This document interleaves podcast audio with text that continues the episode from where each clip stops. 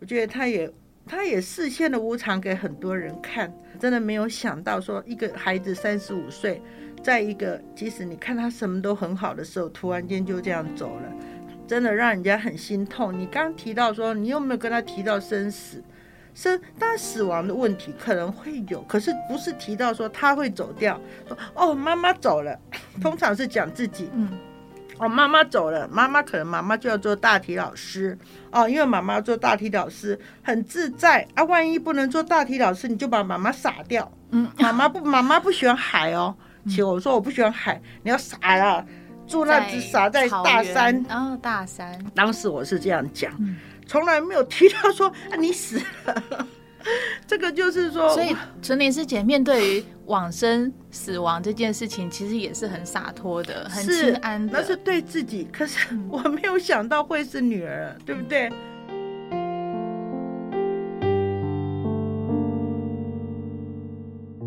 欢迎您一起加入今天新世代，来聆听正言上人法语，也聊聊不同世代心里的想法。那有时呢，呃，法师会和志工们啊，从佛典佛理当中来去做分享以及互动。那也让我们这些呃听者或志工们从佛法当中能够找到自己的生命意义。在我们今天的节目当中，我们来邀约到的是慈济泰国分会的执行长林纯玲师姐来跟我们做分享。纯玲师姐，你好。你好，呃，今天要请纯玲师姐来分享在返回金舍的这段时间，但是却突然接到女儿在居住地就是泰国意外往生的消息。在当时，上人跟纯玲师姐有了一段的谈话，上人呢就用佛陀的一段故事哈来去劝慰纯玲师姐。上人就谈到说，来到人间姻缘有多久都是固定的，也都是过去生就写好的剧本。那上人就提到了佛陀的弟子目犍连尊者与舍利佛尊者。两位呢，在加入佛陀僧团之前就是好朋友，也在佛陀的座下学习。很快的，他们修行有成。那一位是神通第一，一位是智慧第一。那目犍连尊者知道说因缘果报。所以平静地面对自己的业报。当他在山边打坐的时候，被外道用乱石砸碎了身体，就此解报往生。而舍利佛尊者在知道佛陀即将涅槃的时候，也请求佛陀能够让他回归故乡。那佛陀知道他想要先行离开哦，所以佛陀当时就有跟这个舍利佛啊。有了一段的一个开始，那上人在这一段的呃描述的过程当中，其实也告诉了纯灵师姐说，佛陀在与弟子之间也有深厚的情感，面对着生离死别也要割舍，人生就是如此，我们要把握每一天的每一秒，确实把法入心，做到该做的事情，要很庆幸、很欢喜，我得到了法，也了解生命的因缘。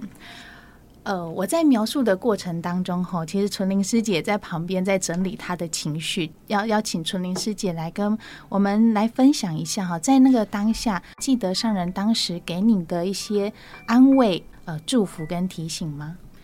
啊，当时我接到电话，那时候已经是六点多一点，那一天上人开始又晚了一点啊，那。刚好我就接到我女婿的电话，就说，呃，那跟我女儿去潜水，中午十二点多了，现在船出去打捞，还没有找不到大体。那我就回答他一句说，那就不是什么好消息。他说是，我说好。那我就因为我看到上人脚在移动，已经要回去的疗房，我就马上挂电话，就给一个师姐说：“你打电话给我的女婿，你问他情形怎么样。嗯”那我就跑过去上人那边，我说：“上人，青云出事。”那上人下看怎么样怎么样，说上人就牵住我的手，嗯、就让我坐下来，坐在他旁边。他就说：“他就说你慢慢说。”那我就把说女儿的刚刚我接到的电话哦，说现在找不到大体。这样子啊，我当然我就在哭。那上人就跟我说：“你不要急哦。”上人说：“哈，你要你去想，他现在他说他为什么去潜水呀？不过差不多见上人大概十分钟左右，不到十分钟吧，大体就浮起来了。嗯，他们找了五六个六个钟头找不到大体，可是在我跟上人讲话的时候，他的大体就浮起来了。那金色教他们就过来说大体找到了。哦，后来上人跟我说，当然他当时跟我说，你看木见脸是神通第一文殊师利菩萨啊。哦他说：“结果他们还是要面对着这个生命的无常哦。那他说这个孩子呢，对，他跟你就是缘分就这样子。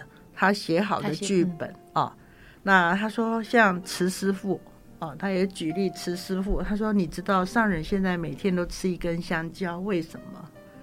每一天他说他就叫他少伟，就感恩你。他说他每次。”中午就是叫他的名字，那就吃掉那一根香蕉，这是他每天必然的动作。他说：“你去想，清运今天下水的时候，一定是笑笑的走的，因为他是他喜欢从事的运动。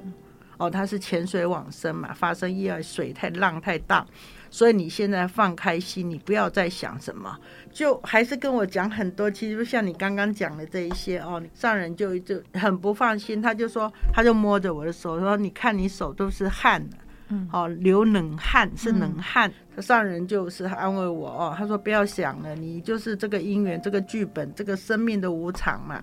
上人就说：“那你就在金色住着，不要回去。”然后他说：“哦，要有人陪他哦，今天晚上要有人陪。”他说：“你在这边有这样多的法亲家人，都会招呼你。我们就是家人哦，在这个家庭里面，大家都会担忧你这样子哦，不要去想。”上人马上就跟旁边的的师傅交代说：“给他练水忏，练九天。”嗯，这是多大的福报！所以那时候六月十四号开始金色练九天的水忏，所以我也真的非常感恩。春玲师姐那时候也是。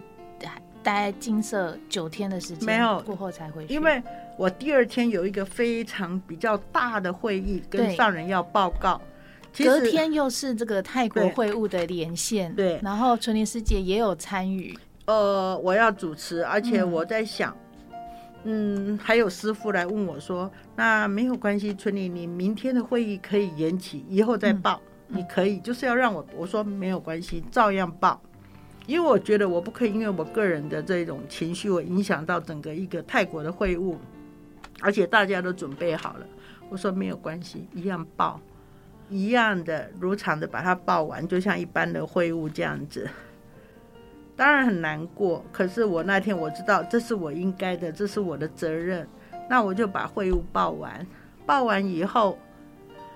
我也不敢马上走，我觉得这样太不孝了。对上人好像是 爸爸你就立刻离开，他希望你留下来，嗯，看得到你，安慰得到你。是第二天他又再度的在拉着我的手，一样再度的就是在安慰我。他告诉我，他说青运是你的女儿，可是她是我的弟子，嗯，她也是我的弟子。她是二十三岁受证。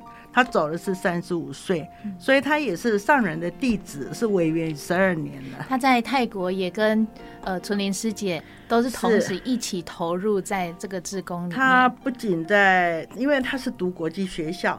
然后他去去美国，在读书前，我把他送来台湾，这个有去学一点华语，所以他有回来这个华语中心，所以在台湾有待了一段时间，所以他也参与了很多的会务，像我们之前分享了计程车的防疫啊，或者是呃难民的一些关怀，其实他都有参与。有有，他一直都是那个呃我们的医疗团队之其中之一，嗯，因为他的英文比较好嘛，哦，所以他去做很多陪难民去。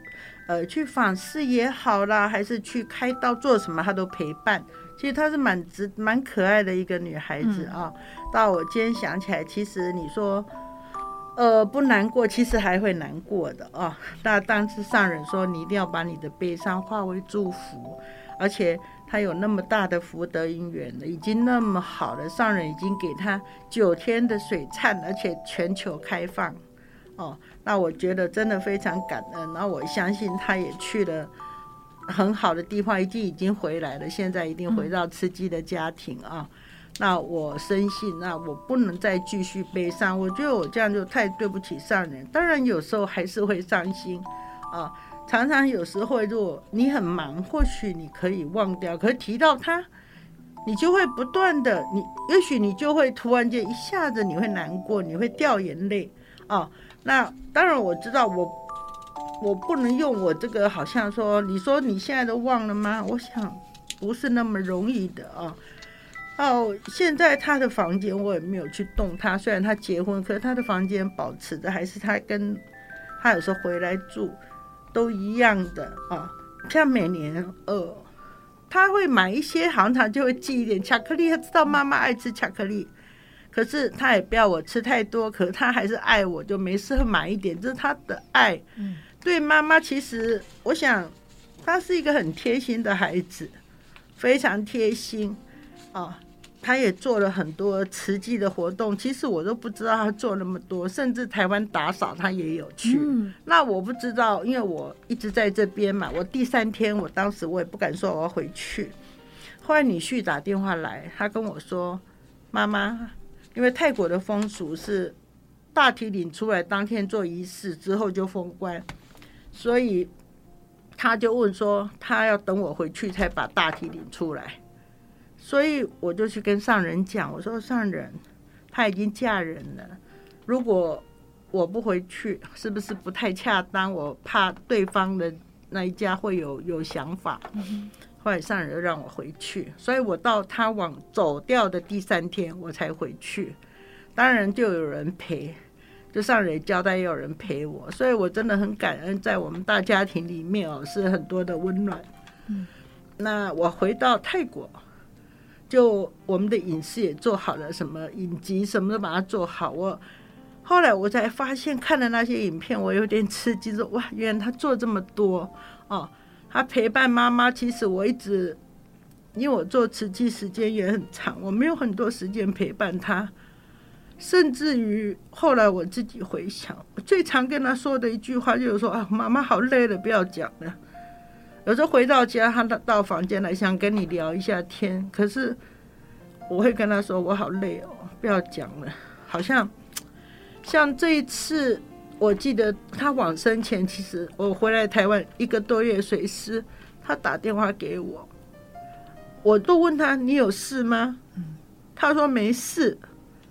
哦，我说哦，他想想你，他就只讲想你，他说没事。那。所以他就突然间往生，我就后来，我现在有时候会难过，是觉得我觉得我没有好好的跟他有个道别。但我知道他现在已经去很好的地方，这么多人给他祝福，几乎太多太多人给他祝，每一个人都对他很好的祝福。所以，当我非常不舍，我到今天想到他，我还是真的很心疼。那我才从影片里面看到他做好多事情，这样的孩子，所以让我真的也会有很多的不舍了。在他的亲朋好友之间，其实也都结了很好很好的缘分。是，然后大家也都记得他的美好，他的很棒很棒的地方。所以其实他一直都在大家的心中，所以都一直记得他的身影都在我们的身边，或是在慈济的这个志工里面。那大家想起他，都会记得他，也会一直都在祝福他。那在上人开示里面哈，其实刚刚纯莲师姐也提到，就是一直到现在。上人对于就是他的弟子慈师傅，好，再再想起他，其实心里都还是会有那一份的不舍。但是他就是刚刚纯莲师姐。对，他就吃一根香蕉，嗯，然后会心里会感恩，也或者会去念呃当初的那一份的情等等的。那在开示记录当中，吼，上人就是也会提到他跟慈师傅的因缘，自从他生病往生之后。那自己的日常当中也会使用这慈师傅烧制的陶瓷碗盘杯子，那一碰到这些东西，看到这些东西，其实都会想起慈师傅。那他心里这个时候想起来，他都会告诉自己一句话，就是感恩。感恩慈师傅能跟着上人走过这几十年，然后一起在这个佛法当中去精进修行，那陪伴了这几十年来做慈济事，那金舍常住对慈师父也有很深的感情，可是大家都很平静的回归自己的生活，没有牵挂他，也不要用牵挂的情把他缠住，让他快去快来，这就是为他做功德。这也是当天上人跟呃纯伶师姐祝福于开示，还有就是一个安慰的一段的，他自己姐在面对慈师傅的离开的心情，其实到现在。悲伤难过一定有，但是他用的是感恩的方式。那呃，纯伶师姐，您现在在想起了这一些，当然流泪或是情绪一定都会有。那您都会是怎么样告诉自己，或是怎么去整理这份的情绪？呃，我想身为清韵的母亲哦，但我很很开心，他带来了这些美善啊，这么多人的赞叹。因为我从他走了以后，我接了很多很多的讯息，每一个人都赞叹他，说他是一个很温暖、非常温暖的一个孩子。呃，他们都非常喜欢他，因为他做了很多的事啊。那当然，他这么短的走，让我带给我还是有悲伤哦。但我我想，我无限的感恩他啊。我觉得他是就像一个菩萨的化身，他让我得到的做母亲跟女儿之间的快乐啊。我想，我这是我这辈子都会在我心中的啊。当然，他也对我展现了，是我们每天都知道无常，可是这个无常很大，他也让我，他示现了聚散无常、死生有命的佛理，让我更加了解了这一点。所以，在这个时候呢，我觉得千言万语都是很难语来说的啊，就是唯有大爱是清净永流。啊，那我们入了慈济呢，就是说，等于也是在为自己，你的心灯已经点亮了。我们每天在做的慈济事，啊，就是让我们也就去能够把自己的心灯点亮之外，还去点亮别人的心灯。像我们泰国分会做的，无论是计程车发放啦，对难民义诊啦，都是努力的去照亮别人的人生路。那我们一边来。照亮别人，那我们当然一边我们也会遇到了黑暗，就像我清韵我女儿的事也让我感到人生曾经我也觉得蛮悲伤的啊，让我陷入了很好几次的心境都陷入了低潮，但好感恩我有自己，我有上人啊，我有法亲家人，有金色的师傅，他们不断的啊在。为我点亮我的心灯，心灯就是好像就像人生的灯塔，它有让我们有了方向。一个迷航的人，你就才会知道，当你看到那个灯的地方，你才知道往哪里走。所以我就已经也没有挂碍，我更无怨无悔的，就更加努力精进的跟随上人的脚步。嗯。纯伶师姐说心灯，我想这也是一个信仰的力量啊，就是呃，在这个信仰之间哦，就是你可以找到说面对生死的这样的一个能量，怎么样去处理情绪啊，或者是处理这个事件。你曾经有跟那个女儿谈过生死这样的一个话题吗？嗯，没有吧。真的，他长大，我就觉得。自己一直都很忙碌，以前是忙着赚钱，后来进了慈济又忙着慈济。但是在慈济这段时间是一起在忙慈济，不是就是各自分开嘛？对，他得又一起做。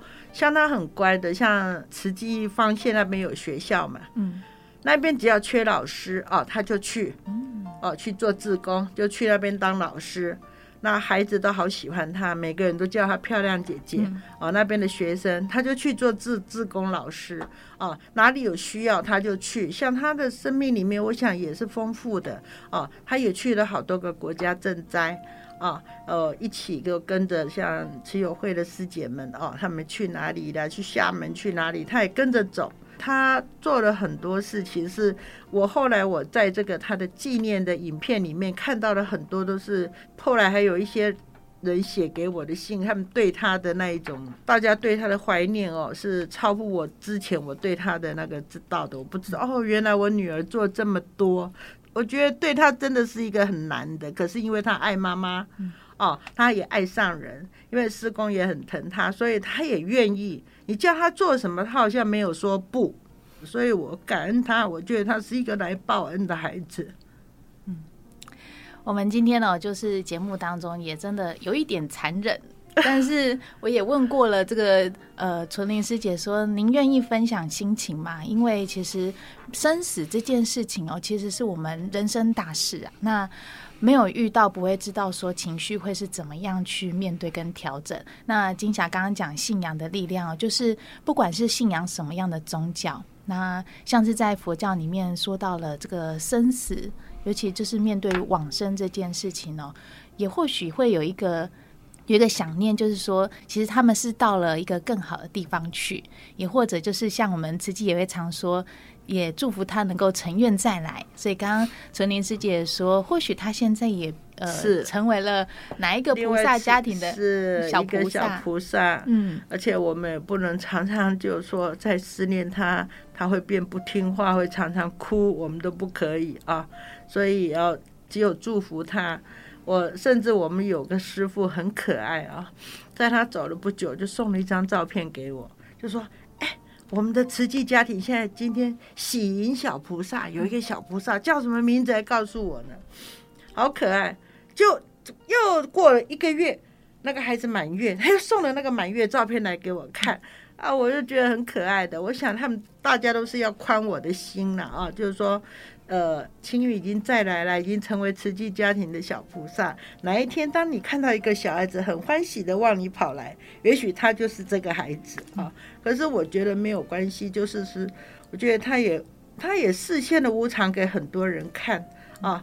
那就说生命这么无常，真的没有想到说一个孩子三十五岁，在一个即使你看他什么都很好的时候，突然间就这样走了，那。真的让人家很心痛。你刚提到说，你有没有跟他提到生死？生，当然死亡的问题可能会有，可是不是提到说他会走掉。说哦，妈妈走了，通常是讲自己。嗯，哦，妈妈走了，妈妈可能妈妈就要做大体老师。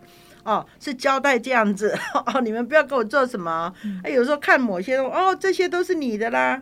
比如说，他那时候结婚刚住一个小的房子，后来又去买一个大一点房子。我就告诉他：“你为什么要买房子？妈妈的房子这么大，妈妈走了就是你的啦，对不对？就就就是这样子。对，对于生死是交代自己的啊、嗯。那我走了，你都不用担心，也不用做什么，就是很简单，自己参加也不要麻烦什么哦。因为妈妈做大体老师很自在啊，万一不能做大体老师，你就把妈妈撒掉。”嗯，妈妈不，妈妈不喜欢海哦。其实我说我不喜欢海，你要傻了，住那只傻在大山。哦，大山。当时我是这样讲，从来没有提到说啊你死了。这个就是说，所以纯玲师姐面对于往生死亡这件事情，其实也是很洒脱的，很心安的。那是对自己，可是 我没有想到会是女儿，对不对？所以当他认同你的想法吗？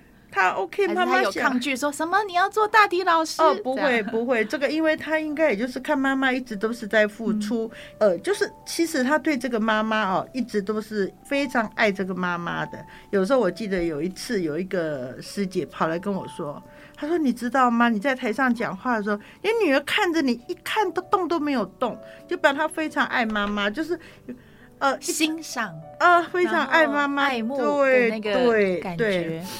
他一直是抱这种心态对妈妈，那我就当然这段时间段是除了想念，我也有觉得啊，给他时间真太少哦。可是现在发现这些都不是不需要的，其实应该把时间多留一些给他才对。甚至他结婚的时候，他说有时候他要回家，我跟他说：“哦，你有事吗？”他说：“妈妈，我你你几点回家？”我说：“我不一定，我还有事。”哎呦，妈妈，我明天想回去看你。我明天不可，我明天很忙，我明天什么？每次都是这样子，啊，拒绝他回家。我现在觉得自己很后，现在会有内疚，就觉得说，为什么当时我要这样子？有时候甚至好几次，他都要，虽然一起住在曼谷，他就带来峰会来看看我，可是我要开我的会，讲我的事，我就跟他讲一些话，让他在那边自己这样子。哦，那这个是比较有一点，虽然你。你你很觉得啊、哦，很很后悔，怎么会拒绝他回家？不过他会自己主动来找你，好像也也没有拒绝到。没有，因为他好像很久没看到妈妈，他就会想说，想跟你吃饭，想什么来看看你，可是没有。那他真的有回到家也是啊，有他有满足了，他有看到你，看到你好好的，还是在那边。是是是，就就是这样。可是。他好像没有做太好的妈妈，没有，我觉得很棒，就是因为是很很棒的一个妈妈，所以才会像刚刚说的，你在台上分享，你在做做任何事情的时候，他是用那个爱慕。欣赏，也或者就是用那种哇，这是我妈妈的那种感觉看着你吧，或许是这样，也真的很感恩。我们今天纯莲师姐来跟我们做分享哈，那她在面对这个至亲至爱离去的时候，那个心情的整理，然后还有就是在这样的一个信仰之下，所以在面对生离死别这件事情的时候，其实也看到了纯莲师姐那一份的清安。然后虽然有情绪，但是他又能够下一秒钟又可以马上整理好自己的情绪，又在投入他自己如常的生活当中。呃，我想，因为是因为我们有心理的方向，我们在学佛，我们有修行，跟着上人的脚步。因为这样子，而且在法心这个大家庭里面，我还蛮温暖啊。很多人有上人，有常住师父。那第一个，如果你还是保持在一种很悲伤、走不出去，我第一个我就感觉我很对不起上人。那我也知道说，我想最主要的是我们知道他去了哪里。嗯，我想一个人在最后你会彷徨的时候，你你你会去哪里？可是因为我们知道他一定会回到慈济家庭。嗯，啊啊，以他因为他是一个素宝宝，还有吃素的孩子，那我们也告诉他。而且在他最后的时候，我们回去，你看一个人在水里面漂了六六个钟头，六六个钟头，应该你怕他会有又经过了四天，我才回去嘛，啊、哦，回到曼谷才领出来。那泰国有个仪式，就是要把手放在外面，给来的亲友朋友来祝福倒水。他的手出来还是很漂亮，没有尸斑，什么都没有，脸还是好漂亮的。所以我想他走得很安详，他这一点的视线让我们大家觉得，呃，真的很感恩呐、啊。这一点给我很安慰。所以，我们学佛还是不一样，而且我们内心我们知道我们往哪里走，嗯，我们去了哪里，这个孩子会去哪里，我们知道，所以我们没有恐惧。我相信他也没有恐惧，哦，让他知道，在他要走的路上不彷徨不迷茫，哦，他有的知道他要往哪里去，要坚定他的信念。所以我相信他有做到。好，今天非常感恩纯玲师姐哈，一个妈妈心哦，来跟我们做分享，一个志工，然后一个呃佛教徒，那也是一个妈妈的这样的一个心情来跟我们做分享，感恩您，谢谢，感恩金娜。